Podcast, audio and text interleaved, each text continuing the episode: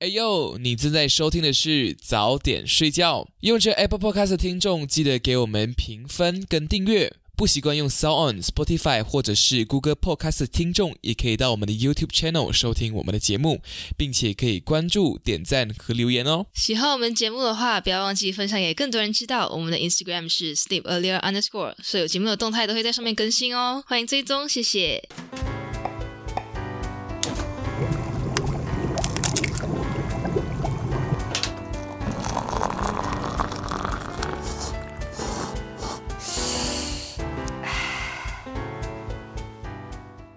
欢迎收听早点睡觉，吃完早点再睡觉。你好，我是 Daisy Bang。你好，我是 Blinks Milo Pan。We are the love sick girls。Yes, welcome back to 我们的 Weekly updates。今天呢，我们要录制的节目就是我们的 update Facta Facta。哦呀，OK。然后今天的节目是我们的 Facta Facta Facta Facta，就是我们各自会准备两个我们觉得有趣的东西，然后我们会在节目上，嗯跟大家分享我们的 findings，，Yeah 有默契。Yeah，默契两百分大家准备好了吗？，Yeah，准备被我们的默契轰炸。准备被知识填充你的大脑。对，填满。OK，so、you go first or I go first？我先把可可 OK，先跟大家分享一下 background 是什么时候埋下这个种子？种子的由来。OK，呀呀来呀！这个星期就刚过去的这个星期，我去滑冰。因为我滑冰的时候，我就觉得很奇怪，就是为什么滑冰的鞋要设计成那样子？我就觉得很奇怪，为为什么为什么我可以用那个滑冰鞋站在那个冰面上？因为我就觉得，如果它是一个像像我们切菜的刀那样的那样子的形状，我应该要会很倾向于跌倒才对。可是其实，如果你只是在冰面上面站着的话，是站的蛮稳的。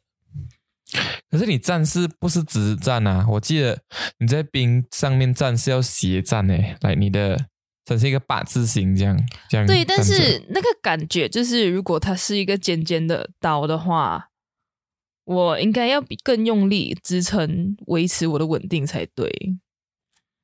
你说那个力从哪里来？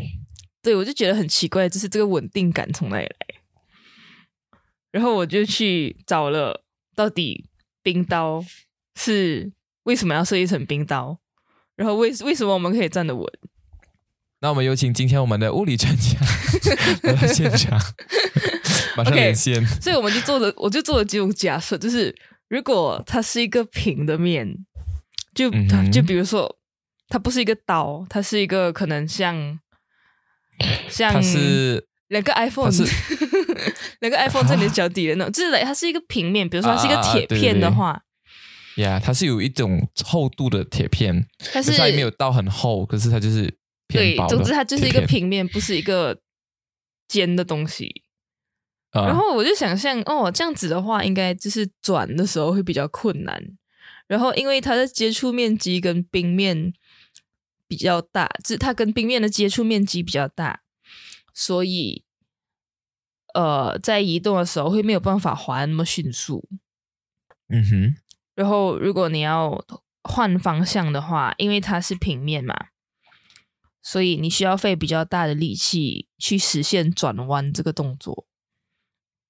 可是因为它是冰刀，OK，现在是冰刀的情况，因为它是冰刀，所以你要转换你的重心或者转换方向的时候，你只要轻轻一倾斜，你的重心就不一样了，就是这个重心转换的过程会更加的迅速。所以冰刀长什么样子？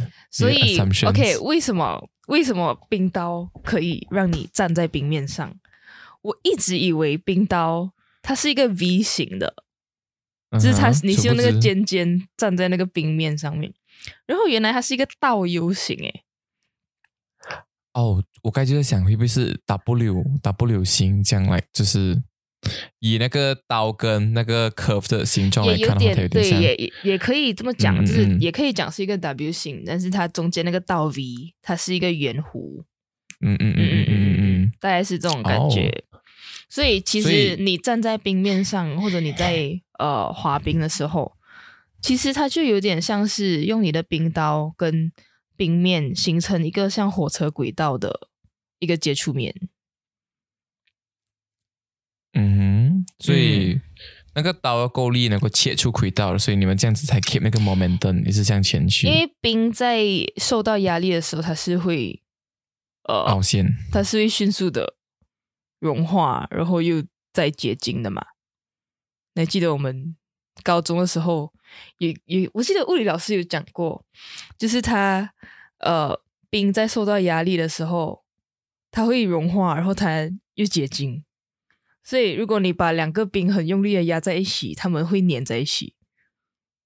啊啊啊啊啊啊啊啊啊！有有有，OK OK OK，对，嗯哼，所以它就是利用这种冰在受到压力的时候会融化的特征，来呃让冰面有轻微的凹陷，然后稳定你在冰上面的行走。啊，如果在普通的表面，为什么不能够滑？因为摩擦力太大啦，没有水啊。冰融化了之后就会有水，然后就会提供滑行的它条件。对，所以你讲说它 compress 过后，它有那个结晶，所以那个结晶有点像是它融化的东西，是吗？不是，那个水哪里来？那个水就是冰来的啊，对啊，一下接触它就融了啦。没有，它是受到压力它就融，不是不是接触它就融，它是需要一个压强，所以你是说压强压在冰上面，然后那个冰融冰融化，形成一个。融化啦。对，它没有，它没有嗯很很强烈的融化，哦，这个电这个对进去。OK，啊啊啊，理解理解。嗯，它会在、哦它会在那个两 W 的那两个底下那两个角角那边文化嘛，嗯然后所以你的冰刀跟你的冰面就会形成一个像拼图一样这样子的一个切面，嗯哼哼，像拼图的边边。拼图边边有凸有凹嘞。对啊，就是你的冰刀是那个凹，然后那个那个冰是那个凸啊。啊啊啊啊！差不多啦，一样。OK，火车轨道应该比较贴切一点。嗯，嗯嗯嗯嗯，我觉得，哎，我记得呃，溜冰好像你要如果你要前进的话，是向外推，耶，不是向前走嘞。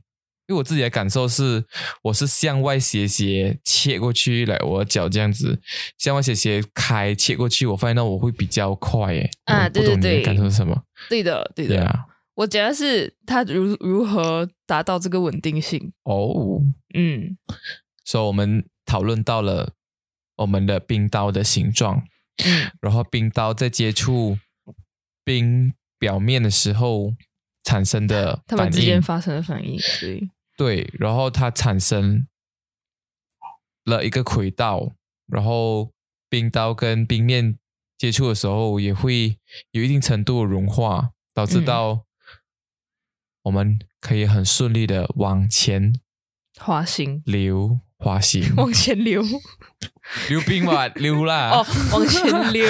哦 我想说 Yeah 往前流，我是什么液体吗？往前溜，Yeah，哦，OK，哦，在这边提供大家一个小 tips。我在查资料的时候发现到嗯它有这个 FAQ，、然后呃，他就讲说哦，你要怎么样判断你的冰刀是不是够力？嗯哼，他就讲，你就用你的手指，然后你用你的呃冰刀划过你的指甲表面，如果它嗯哼可以很轻松的削下来薄薄的一些屑屑的话，那就代表它够力，它刚刚好。如果你需要用很大的力才能够削掉你的指甲的话，那就代表它不够力。OK，请 under some supervision 才做这件事情，被等下削掉的不是指甲。哎呢，Yeah，不过他们那种运动伤应该是因为也有人的重力嘛，嗯嗯，对啊，OK，滑冰的时候要小心。对，我觉得哎呀，跌到我真的是没定没当，我留几次，Oh my God，跌到真的不容易耶。平平平平。嗯，好，那今天你有什么要跟大家分享的呢？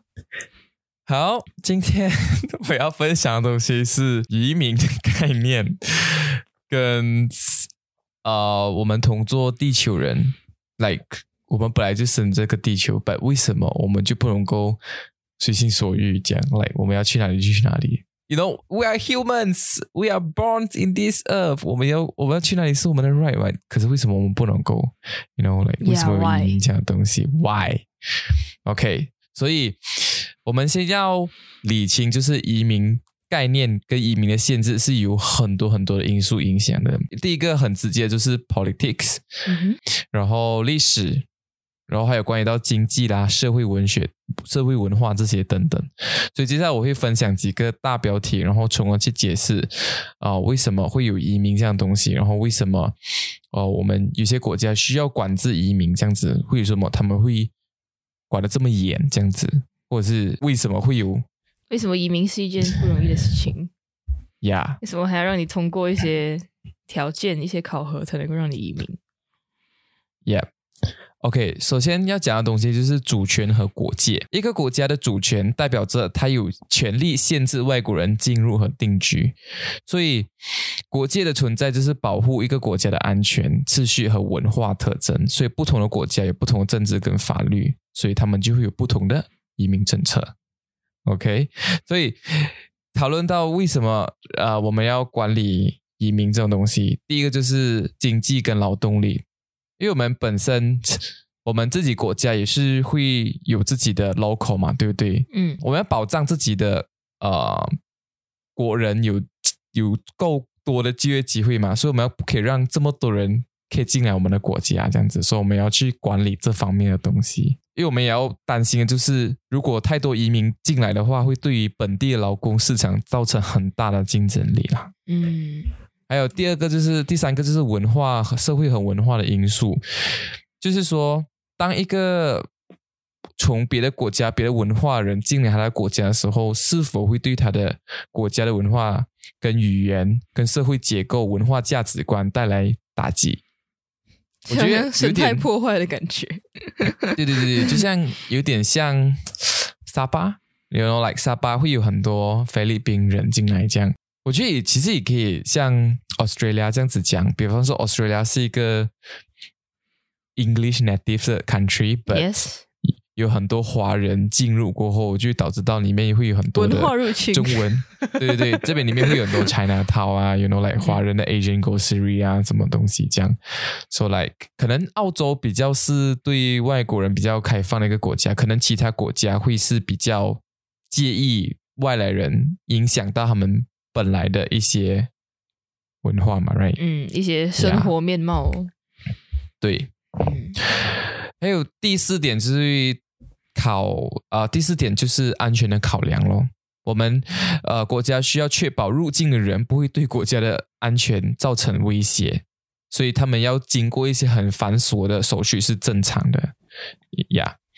然后还有就是资源分配咯，我们我们国家需要平衡自身的资源分配，确保我们国家的人民需求被满足。啊，如果过多的移民的话，会导致到那个地方可能像房屋涨价，像教育啊、医疗体系就会造成很大的压力。嗯还有一些是政治考量咯，因为政府也是需要去考虑到他们公众意见跟跟选民的态度，对于这种移民的啊、呃想法去做他们改变他们政治上面的一些嗯政策，嗯。这个要看那个国家是什么，呀，是不是民主自由？对对对对对对对，所以移民是一个很复杂的东西，因为它涉及到我们一个国家的资源，我们一个国家的政治的一个背景立场，然后还有文化，还有法律很多因素的影响。然后如刚刚我讲，就是我们身为地球上面的居民，为什么不能够随心所欲飞来飞去？因为我们要接受到我们历史背景本来就是有国家的建立嘛，对不对？嗯所以每个国家要保护好他国家的人民嘛，所以他就要 set 这些 rule 来保护、保障他们自己，也 control 自己的也让他自己能够 control 他的国家嘛。呀就感觉有点像维持生态平衡是一样的 yeah 觉，yeah 就是保持文化的多样性，是是是，文化的怎么讲独特性吗？因为如果它就是全球的稳定跟可持续持续性哦，sustainability 这样，我觉得是 is good 啦，你不会很像这个政策导致了，嗯，这个地球的多样化，you know，嗯，它不会让不会让强势的国家太怎么讲 take over 太随整个整个世界，呀呀呀，就是变成.变成每个国家的文化都变得单调，都是一个样子，这样。exactly，嗯，嗯。没有错，，OK，酷酷酷，马来西亚可以移民，可是蛮麻烦的，对不对？马来西亚好像对移民蛮严格的耶，那天。那是什么二十年是吗？就是你的收入要很高很高，你才可以变成马来西亚公民之类的。好像啊，我之前听过啦，要很有钱啊才能够做我们国家移民对对对对对，而且好像不同的城市有不同的薪水的要求，这样哦。呀。哦，我不知道。然后他们就讲，我们自己国家人都没有这么高，这样。因为那时候我会接触到，好像就是因为我的女朋友的台湾朋友的爸爸妈妈有想过要移民来马来西亚，这样来，嗯他们就去考探讨然后就发现到，发现到马来西亚的移民那个条件也太高了吧，太恐怖了。所以我们放弃了啊。那他们没有要移民，他们就是决定要移居。嗯嗯嗯。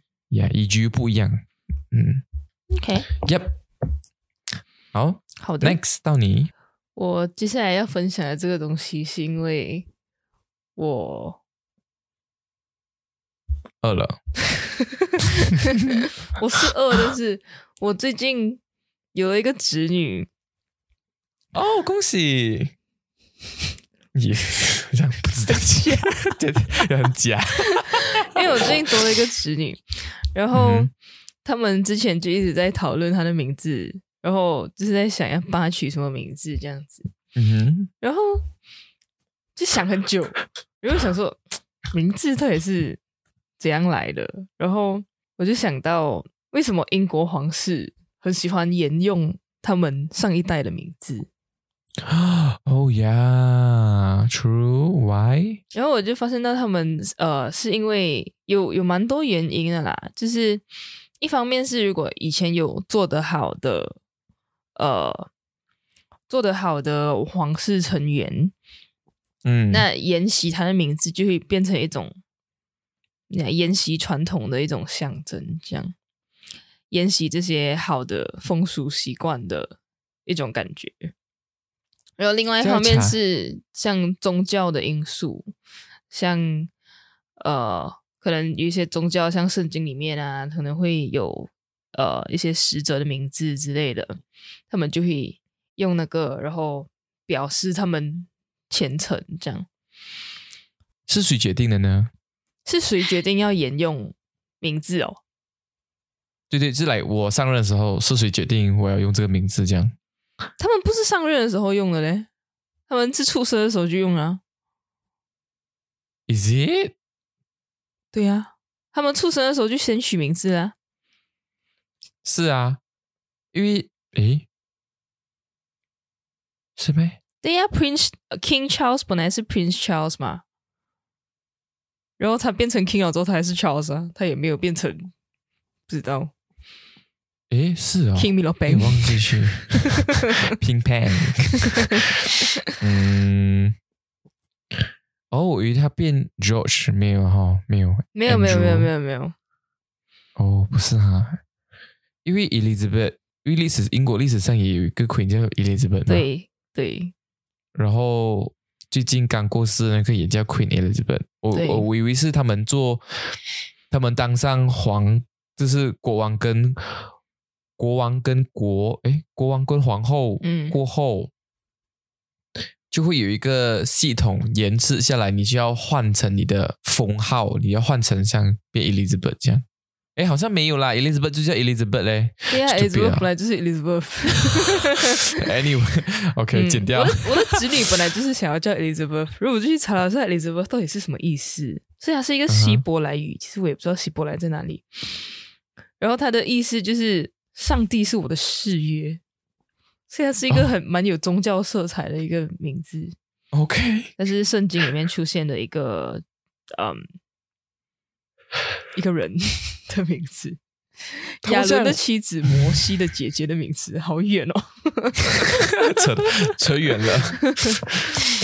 哦，我要讲什么？因为像我们中国历史的皇帝，他就是以那个什么唐太宗、唐哦，那个是封号啊，那是封号。啊，对啊，我就以为呃，英国昂摩的国王跟王后也是用用这种封号。我觉得他们好像不太一样。就是如果我们去想中国的历史，那些君王的名字好像都是不会传承的，就是反而因为他们是尊上，他们是来一个至高无上的地位，所以反而他们的名字不能够被下贱或者身份更低微的人提起。啊啊、所以好像跟君王撞名是是一种还蛮不敬的行为，这样。但是在这种欧洲的皇室里面，概念就不太一样，他们就觉得延理期这些名字是对他们的一种致敬，这样。嗯嗯嗯嗯嗯嗯，嗯，这样不是轮轮去那几个这样？对呀、然后我就哦去，我还去查那个 Charles，因为现在是 King Charles 嘛，Yeah，所以 Charles 他是自由人的意思，诶，我非常的意外，哎，哈，就是国王，就是哎，他是一个皇室的名字，但是他的意思是自由人。可是历史也是很多国王叫 Charles 啊，查理一世、查理二世、查理什么？对啊，但是国王感觉就是一个还蛮不自由的 一个职位，还是以哦，可能以前可能以前的国王很自由啦，以前的国他王自由了很多年呢。讲什么就是什么。I mean，现在这个国王自由很多年呢。他好不容易等到 Queen Elizabeth 不在，然后他才可以做皇 皇帝，好不容易才不自由。好不容易还不自由哎。呀，我都吓到好老才做国王这样子。啊，几岁啊？你知道吗？我们先来查一下，King Charles 几岁呢？七十四岁。还好啦，没有那个谁，没有马哈迪，马哈迪尔老。这个迪马迪尔我是全世界最老的时候上任的首相。那时候呀，嗯，他后来有被打破没？哎，不知道哎，应该没有人喜欢老 Coco 而去做首相。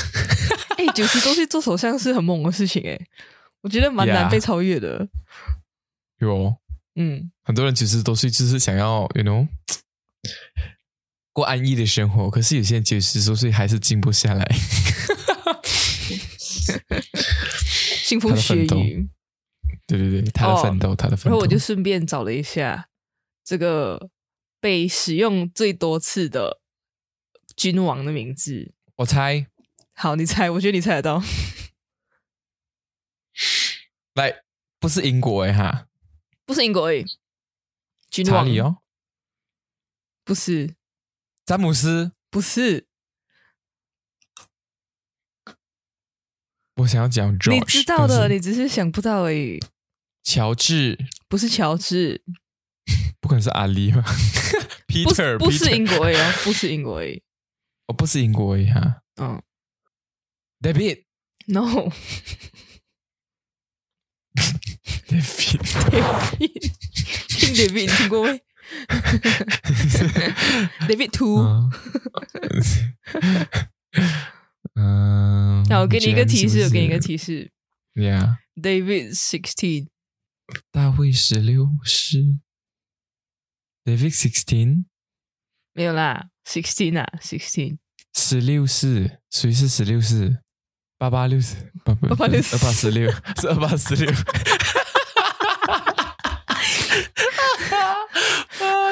四四十六。它是两个字耶哈。两个字啊，什么什么十六啊我们身边有这样人吗？OK，LV，？Louis，对的，路易十十六啊，路易路易十六16是 OK OK，路易十六，路易 OK，OK，16 啊，路易，哎，然后啊，我发现啊嗯，，Louis 他是法语，但是他来自于德语，啊，嗯，好，就是它 Louis 它是一个德语的变形这样子，然后他在德德文里面，Lu 是力量的意思，然后 We 嗯。是战斗的意思，所以 Louis 就是来有力量的战士的这种感觉。哦，哇哦，OK OK，然后 Louis，我我本来还想说，因为我找的时候他只给了几个关键的 Louis，来他没有给我嗯全部的 Louis，、你然后就给博的嘛，我就很想知道自己有几个 Louis 嘛，啊然哈后然后我就呃我就去找到底是不是真的有十六个 Louis，然后真的是有十六个 Louis，我想他会不会可能是我没有 skip 他这样，对了，他可能是嘞 Louis One，然后 Elizabeth Two 这样子吗？还是 Charles 哦 Three 这样，OK OK OK OK，就是他的他的号码跟那个名字不一定有关。他的号码竟然是 accumulate 下来的。对，但是他是 accumulate，，OK，好，是的，是这样子。世界上被使用最多的句码名词是 Louis，谢谢大家。OK，Thank you。好，你呢？Terima kasih, saudari. OK，接下来呢，我要进入到一些比较人文的东西。我这次去查了，嗯，同性恋的历史。然后在查的当然，我其实我翻到一些东西很 interesting，也就是像你刚刚去讲的，嗯，一些文化价值观的东西，跟 you know 现今跟古代的文化价值观的差异，会影响到我们看同性恋这件事情。这样，OK，所以同性恋的历史呢，在我查的东西啦，它可以追溯到一个古代文明。古代文明就是说，啊、在古希腊跟古罗马，所以在古希腊呢，同性恋被认为是一个正常的表达，像特别是在他们的那个斯巴达跟雅典，OK，还有很多希腊的神学跟文学作品也提到很多同性恋的爱的描写。在哦古罗马社会中呢，同性恋在某种情况下也是被接受的。然而，我查到资料是，然而基督教的介入开始，同性恋开始被视为是一个罪恶和道德观破坏的表现，然后在在这在中世纪基督教社会中变得更加的明显，是来。同性恋是一个不好的东西，这样。嗯所以中世纪到现代世纪呢，欧洲在中世纪到现代世纪，同性恋往往会被人家视为是一个不道德的东西，然而会受到很多的法律的严惩，然后同性恋也违背，也被认为是违背了基督教的道德的那个准则，所以得到了很多社会跟宗教的压制。到二十世纪，随着性学理论的兴起，人们更深入的去开始讨论讨论性取向，所以在二十世纪后半叶，一些国家开始对于同性恋的啊、开始解除对同性恋的法律限制。一九六九年的斯通沃尔暴动也认为是呃 LGBT 权益运动的重要的转折点，所以啊、人们就会开始反对啊、对于同性恋歧视这个东西呀。所以你们，所以我要讲的东西就是，嗯，在二十，该我是讲二十世纪嘛，现在是讲二十二十一世纪，在我们这边二零零年，这是两千年过后呢，越来越多啊、呃国家承认同性恋的权益啦，然后也反也去实施一些反歧视的法律，然后所以让 LGBT 的社团可以更积极的争取平等的权益呀。所以，OK，我这时候我就去查，OK，这样子，古代的希腊跟古代的罗马有什么证据讲说他们是有接受同性的？OK，在古希腊这边呢，古希腊社会中呢，同性恋被认为是一个自然的情感和行为，特别就是像刚才我讲的斯巴达跟雅典娜，文学作品的代表有柏柏柏拉图的那个《响宴》里面有讨论到美和爱的概念，然后，而且对于同性恋和异性恋之间的爱情都有讨论。然后还有艺术的雕像咯，艺术和雕像。然后在古希腊的艺术中，常常会描绘一些啊裸露男体之男裸露的男性之间发生啊亲密的关系，比方说在雕像中有拥抱啊、手牵手这样子的一些场景。然后社会的实践就是，嗯，在古希腊的一些城市里面呢。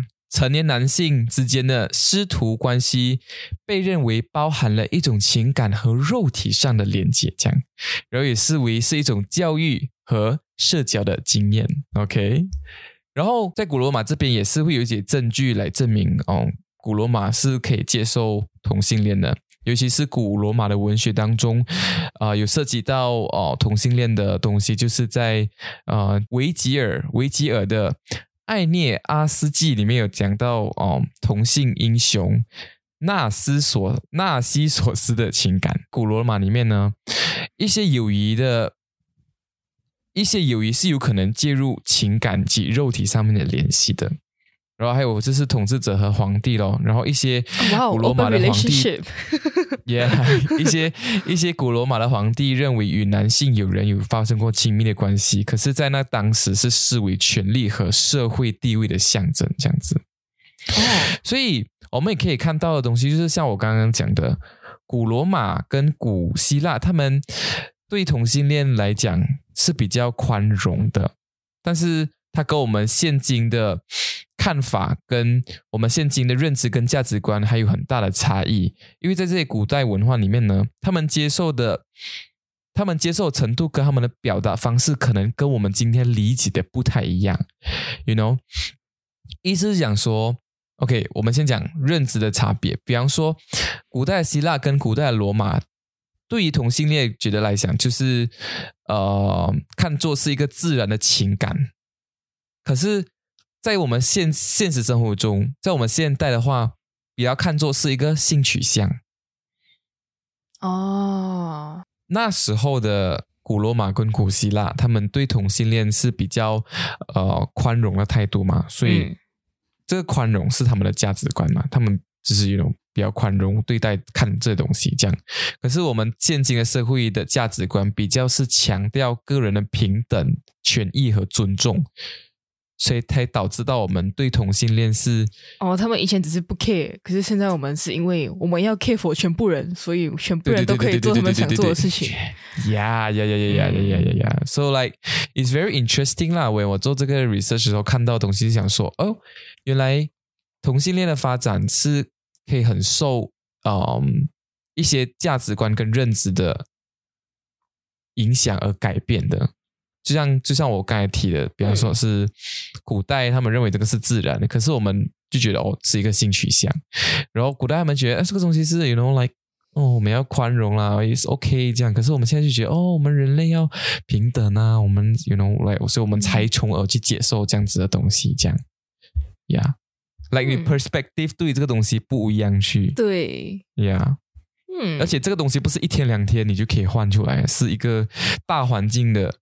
啊，影响跟塑造我们今天有的认知跟价值观呀，它还它还包含着我们发展到现在的一些，you know，宗教啊，或是什么道德价值观的介入啊，影响到我们今天，嗯，有吸收到东西。我觉得还蛮惊讶的，就是呃，我们从非常的开放自由，果然以前的君王是自由人。嗯，Charles，然后到变得怎么说，算是封建吗？某种程度上，嗯，就比较保守，然后再次变得，嗯，因为基于对个人平等、个人自由的尊重，然后权利的维护。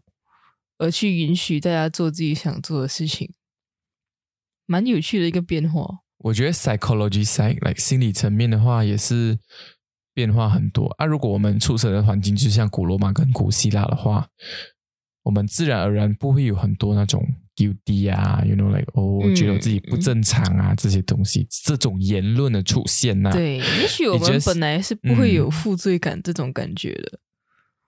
，Yeah，嗯，我们就只是顺应身体的节奏在生活，但是规则的出现，让我们变成了需要控制自己的人。嗯，没有错。然后现在让我们变得开明的东西，反而是更多的规则，就是要尊重每个人的规则。哇哦，Yeah，it's true，Yeah，Yeah，Yeah，Yeah，Yeah，yeah, 没有错，没有错。嗯，本来我们的自由只是我们本来我们的自由是因为没有规则，但是现在我们的自由是因为大家都有自己的规则。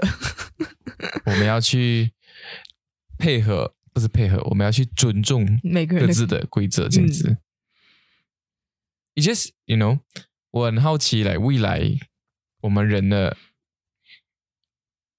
我们人类的文化跟我们的认知跟价值观会再怎么变化，这样懂吗？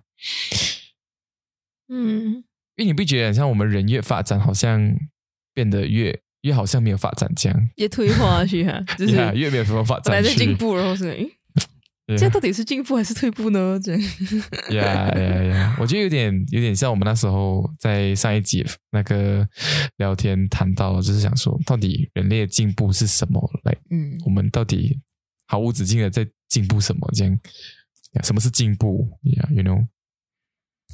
嗯，我觉得已经在返璞归真了，啊，有吗？就是已经，我觉得有些人已经觉得很累了，就是到底是要进步到什么时候？嗯，没有病，我很饿，你我可以陪你去煮面我们要吃完早点再睡觉。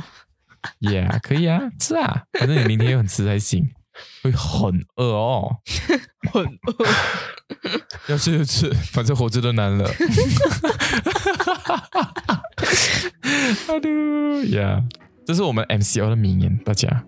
对，因为没有但，是呃，出处是 Daisy Bank，因为那时候来 you know MCO 大家都在家，然后就不知道做什么，然后讲、哦我想吃东西，我想吃东西，然后没有哎 Daisy Bank 就讲我这都难的，为什么不要吃？我讲 对，我就因为这句话，马上开始煮宵夜，马上煮水，马上呀，马上马上开面 Yes，呀、今天的发达发达就讲到这里。嗯、d a i s y Bank 有什么要补充的吗？有什么要补充的吗？本来想要补充一下希伯来，但是算了吧。没有，我觉得还好。大家有问题可以再问我们，或者问 Google。要问 Google，或是问你的历史老师，或是我老师。yeah，好，今天节目到这里，谢谢你们的收听，早点睡觉，我们下一个宵夜再见，拜拜拜拜。跟谁招手，拜托。